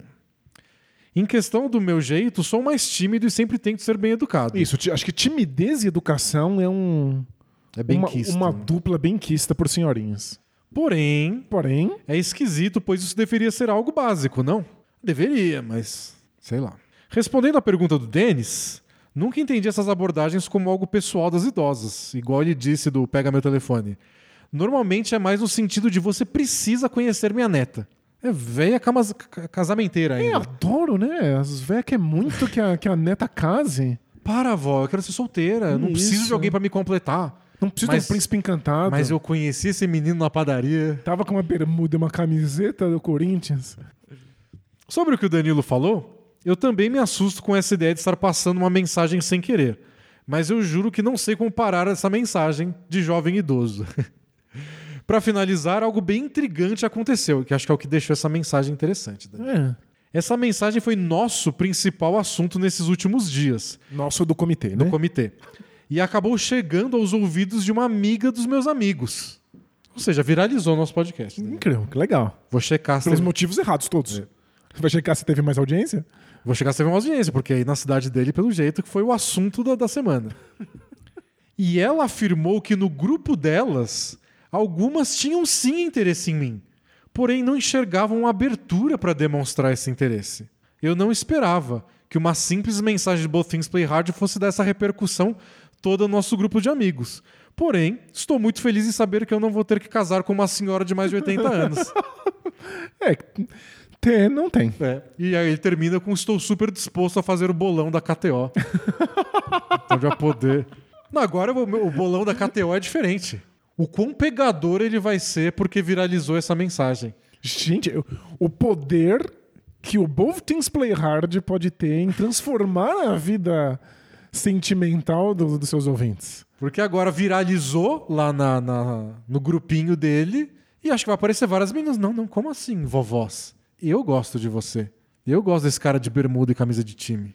Olha, mas o- nada como uma exposição, né? Pra colocar o garoto no mercado. Eu só espero que as meninas tenham aprendido também que tem algo a ser, uma lição aí da velha geração. Vai lá e fala com o menino. Ai, não vi uma abertura pra falar com ele. Mulher não precisa dessas coisas.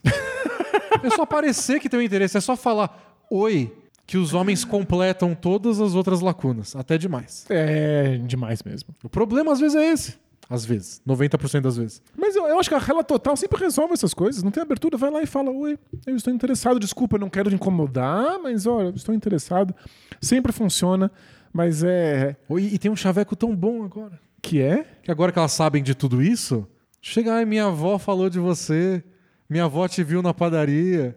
Fala que a avó apresentou, vai gerar boas risadas pra quebrar o gelo. Perfeito, impecável. Então, tá aí. Quantas? qu- Vamos botar na KTO.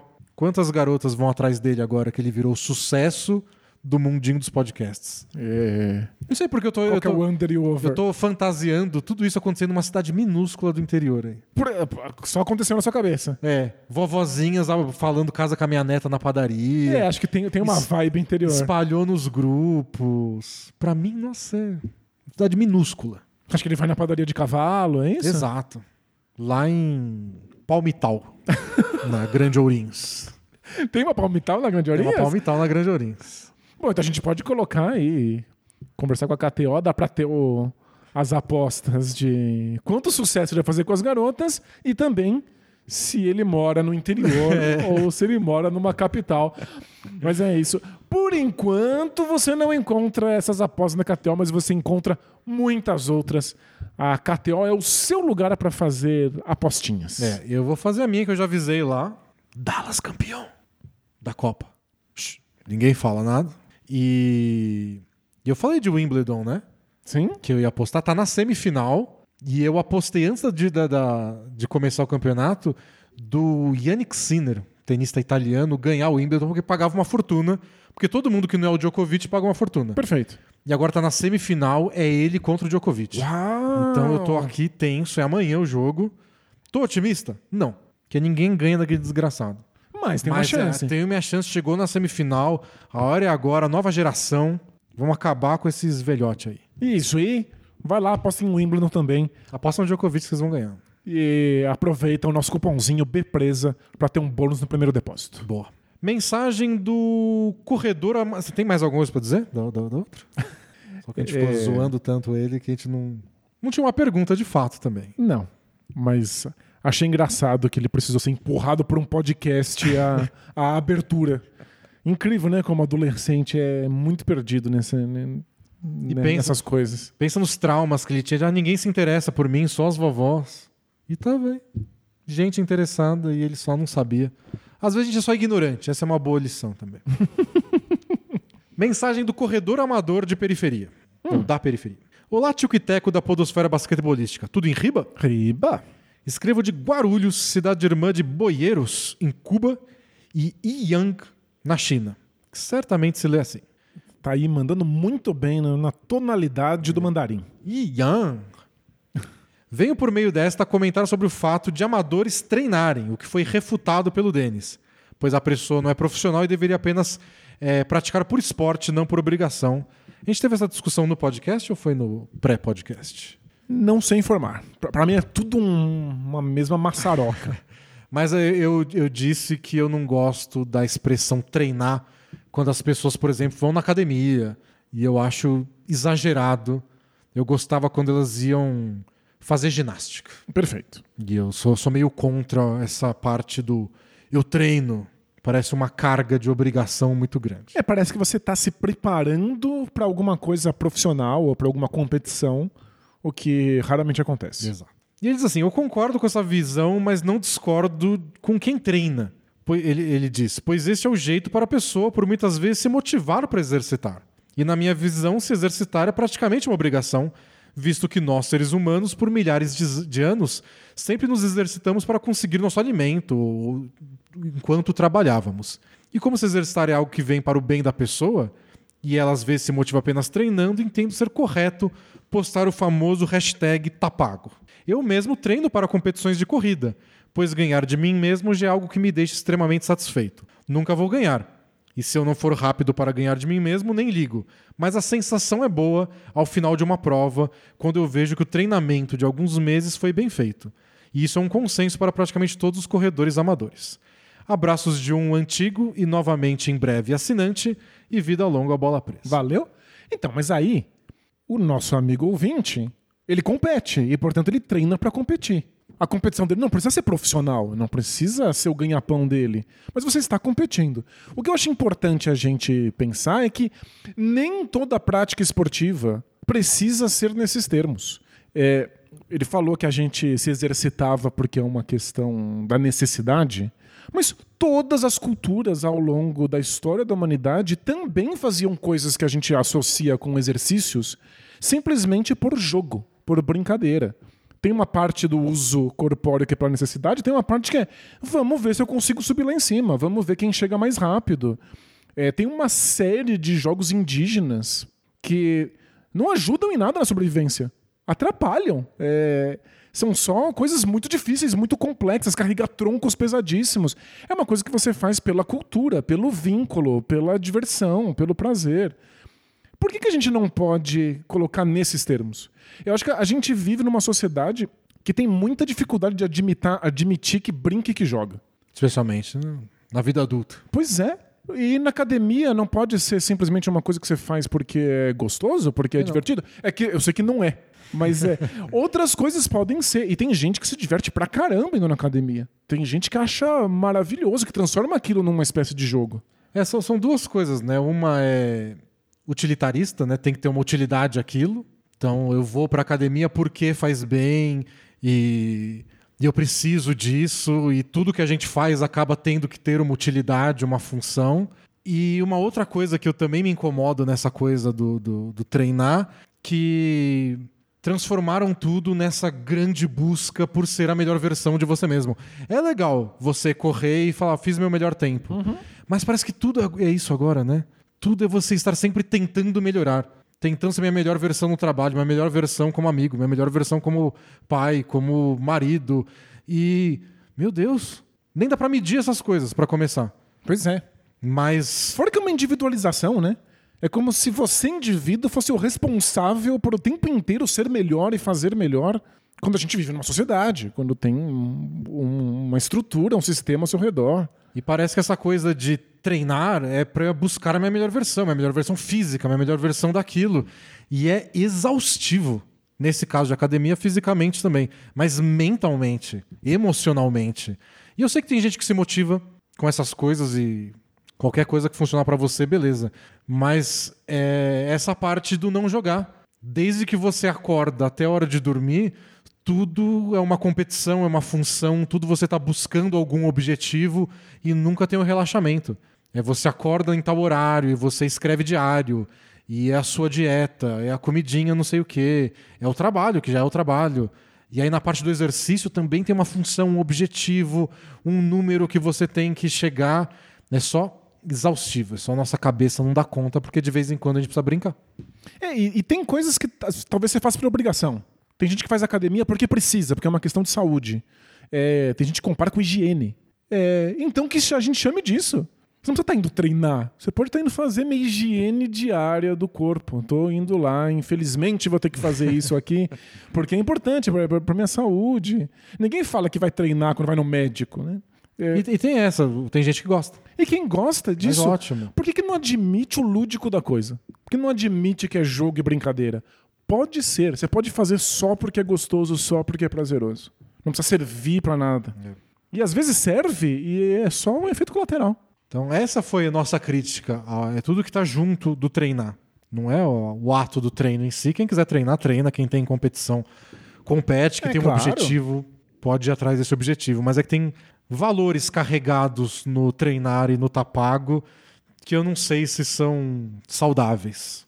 Por mais que pareça que tá todo mundo fazendo isso pela saúde. E até gente que fica se motivando, dizendo eu preciso pagar isso porque é como se eu estivesse competindo. Legal, é um faz de conta. E faz de conta pode ser muito divertido, pode funcionar muito bem pra você fazer coisas. É um jogo. E, e- mas, mas vários estão só vindo junto com culpa, né? Não. O tá pago tá porque, putz, ontem eu comi um pedaço de pizza. E mesmo que hoje seja domingo e esteja frio, eu preciso ir, porque quando eu saio da academia eu falo, putz, tá, tá pronto. Queimei aquele pedaço de pizza, agora eu tô zerado, como se o nosso corpo fosse assim, né? Não, pois é. Parece que você tá o tempo inteiro pagando dívida, né? É. Quando você não tá pagando boleto, você tá pagando a dívida do corpo até que o corpo acaba. E aí acabou. E por isso que eu acho que é muito estressante mentalmente, emocionalmente, essa parte do treinar, porque é uma dívida eterna. E assim que você faz, acabou e aí você dorme e amanhã tem que fazer de novo. E nunca tá bom. E nunca acaba. Já tem muita coisa que nunca tá bom e nunca acaba nessa vida. Por favor. Ah, será que essa vai entrar no corte comunista, Danilo?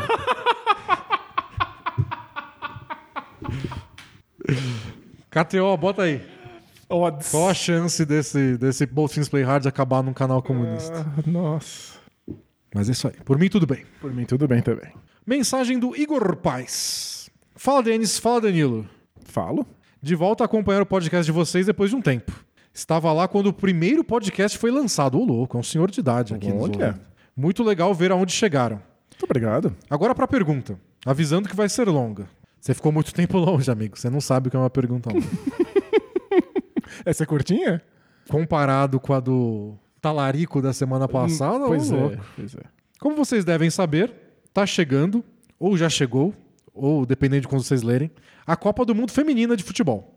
Legal. Eu não sou um grande assistidor de futebol feminino, mas sou um simpatizante no sentido de que apoio e acho muito bacana que a Globo agora está transmitindo os campeonatos. Muito importante. O mesmo vale para o basquete feminino. Tenho acompanhado umas meninas do basquete universitário e acredito que elas vão elevar ainda mais o nível da WNBA quando chegarem lá. E assim como no futebol feminino, a WNBA tem feito alguns protestos pedindo por salários iguais aos dos jogadores da NBA. Por um lado, eu acho realmente injusto que o time campeão da temporada da WNBA, somando o salário das jogadoras, seja menor que o salário do LeBron. Ou que a Marta ganhe menos do que o Gabigol, por exemplo. Por outro lado, eu sinto que toda essa treta salarial é como comparar laranja com maçã. O público do futebol e do basquete masculino são superiores ao feminino. Tem mais demanda, as pessoas se interessam mais. E isso me leva a outro ponto. É óbvio que muito da rejeição ao futebol feminino e à WNBA seja por machismo, mas tem também o fato de que o jogo, nos dois esportes, é tecnicamente ainda abaixo do masculino. E alguns acreditam que algumas mudanças iriam melhorar, como a diminuição do campo, da trave no futebol ou até diminuir a tabela no caso do basquete. Resumindo, o que vocês acham dessa demanda das jogadoras por salários iguais aos homens? Vocês acham que essas mudanças de tamanho de campo, trave, etc., melhoraria a qualidade técnica dos esportes femininos? Abraços. É, Eu não entendo nada de futebol, como é sempre bem evidente aqui no Bola Presa, então acho que faz mais sentido a gente fazer um paralelo com o basquete. É, Por um tempo considerável, o basquete feminino e o basquete masculino pareciam muito diferentes mesmo. E aí tem uma questão técnica, claro, é, mas tem uma questão da história individual dos esportes. O tipo de estratégia, de tática que você usa, os desenhos que você faz na quadra, o tipo de arremesso que você constrói é diferente. E aí, quando você está acostumado com o basquete masculino, o basquete feminino causa estranhamento. Você não consegue reconhecer os mesmos padrões. E da parte técnica, é difícil saber, né, tipo, o ovo e a galinha. Porque como o esporte não tem tanta evidência e não tem tanto público, não tem tanto investimento financeiro, as Não atletas. tem tanta gente praticando desde o começo? E aí as atletas não têm tanto incentivo financeiro e não tem tanto apoio para o treino. E muitas vezes, ah, mesmo na WNBA, elas têm que jogar em outras É, ligas. vão pra Rússia jogar, até ser presa lá.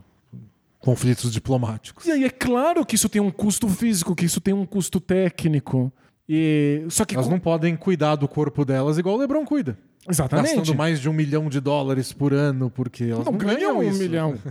E aí o resultado é que é tecnicamente inferior, mas se é tecnicamente inferior, menos gente assiste. Se menos gente assiste, não vai ter um incentivo financeiro. Você cria um, um círculo vicioso muito prejudicial para o esporte. A gente tem que entender que a versão feminina do esporte é diferente, então já é um movimento nessa direção. Depois a gente tem que assistir, apoiar, incentivar para que possa crescer tecnicamente.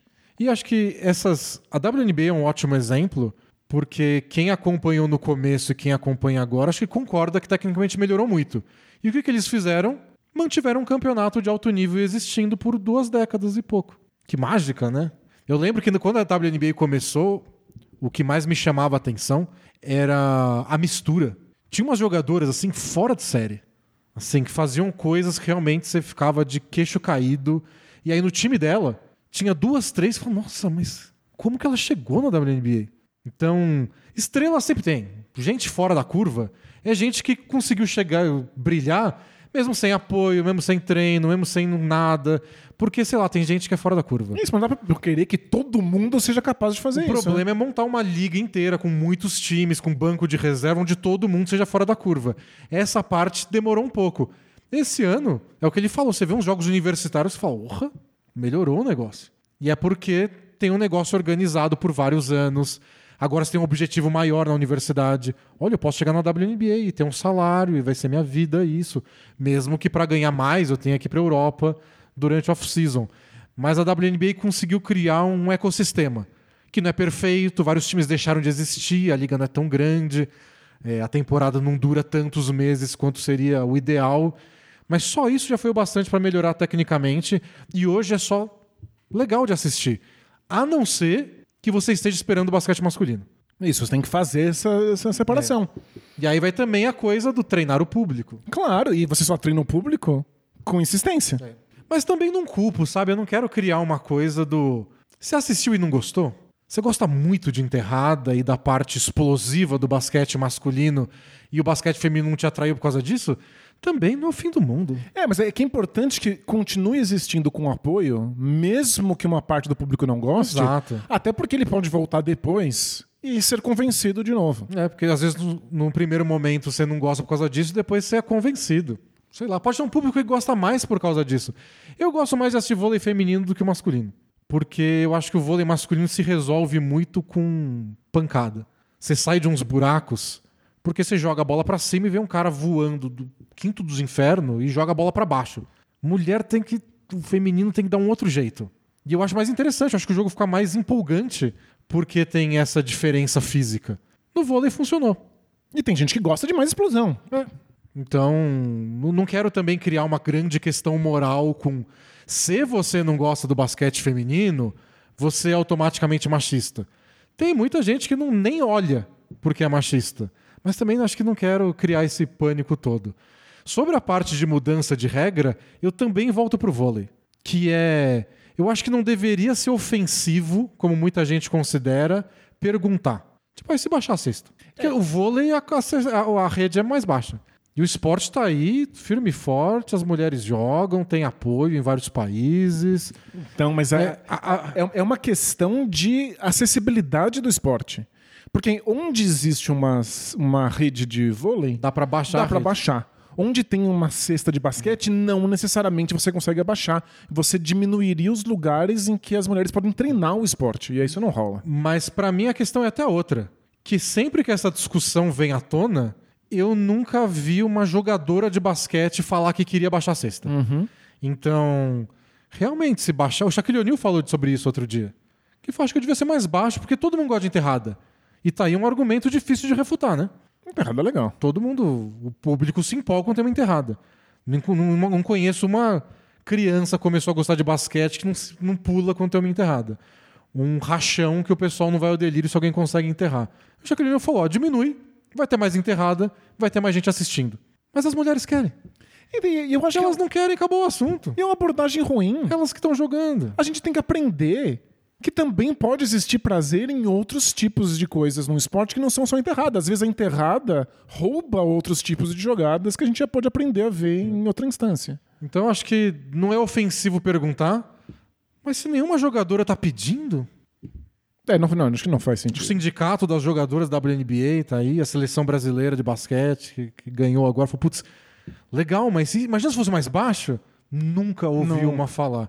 E no futebol, você imagina, tipo, você precisar de um gol menor, em que lugares ia ter esse gol menor é inviável. é inviável do ponto de vista prático e logístico. E sobre questão de pagamento, de salário, é, no futebol, no basquete, é difícil porque você está falando de campeonatos diferentes. Então eu teria que especificar. Por exemplo, a WNBA deveria pagar salários iguais ao da NBA, essas coisas. Não dá para falar do basquete global, porque são dinheiros diferentes. O, o que eu acho que deveria acontecer é uma transferência de dinheiro maior. Perfeito. Eu acho que tem que ter uma equiparação salarial maior, mesmo que seja artificial. E aí dá para fazer uma analogia com cinema, por exemplo. Que inclusive a gente reclamou que teve um monte de pergunta de Pois é, cinema tá hoje antes cinema do podcast. aí, né? Mas é, é que assim, imagina, os filmes que são mais assistidos, aí que tem mais audiência, esses filmes de herói da Marvel aí, monte de poder e explosão. Imagina que a gente só recompense financeiramente esses filmes que têm muitíssima audiência. No momento em que esses são os únicos filmes que estão aí no mercado, as pessoas só conhecem esses tipos de filme. Então é claro que elas gostam desse tipo de filme e elas esperam esse tipo de filme. Você matou completamente outras possibilidades de cinema. Então, tem que existir uma maneira de produzir-se filmes que não esteja só atrelado ao público. A quantidade de pessoas que vão assistir. Por isso que tem um monte de fomentos, por isso que tem ajuda estatal e de empresas que permitem que outros filmes aconteçam. Porque aí você dá uma opção do público. Aí o público vai percebendo. Olha, tem filmes que também são legais, que não são só com O herói. negócio precisa existir para ele ter uma chance de. Exato. E sem conta aí, no caso do, da arte, você julga que é importante que aquilo exista, dando lucro ou não. E alguns esportes femininos estão nesse nível. A WNBA não está nesse nível. Ela dá lucro, ela pode dar lucro, ela... mas tem algumas modalidades que, ó, não está engrenando porque foi abandonada por muito tempo. Então vamos bancar isso porque é importante que exista. Isso, tem que bancar que é importante que exista. Tem que fazer isso de maneira artificial, não pode ser só. Não pode existir só o que tem público. É. Porque senão o público só aprende a consumir aquilo que já existe. Ah, o campeonato feminino aí de softball, é eles que ganham dinheiro aí com o público. É, não vai acontecer, Não o público vai não, acontecer. não conhece, não está acostumado. Então, artificialmente, você mantém isso viável financeiramente, eventualmente o público chega. Vale para qualquer produção artística, cultural, humana. E no caso da NBA, por exemplo, é... acho que é, um- é muito utópico você imaginar que os donos e os jogadores vão dividir com a WNBA todos os valores. Eu não acho que uma jogadora da WNBA vai estar ganhando tanto quanto o LeBron James no futuro próximo. É utopia demais. Mas acho que dá pra gastar mais. Tanto de dinheiro que a NBA ganha, os salários da WNBA são bem baixos, assim. É meio constrangedor quando você compara. É, não precisa ser idêntico. Não precisa ser Mas idêntico. precisa ter uma paridade mas, maior. é, né? a diferença hoje eu acho que é grande demais.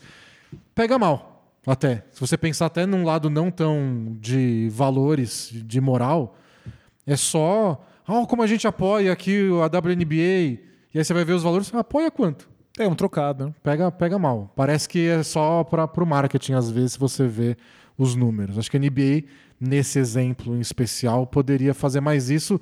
No futebol, não sei exatamente como funciona, mas eu tô vendo confederações fazendo isso. Então, premiação da confederação do país X para os jogadores que vão disputar a Copa do Mundo. As mulheres vão falar, a gente quer uma premiação maior também. Acho que pode rolar. Não, claro, é, Confederação de futebol?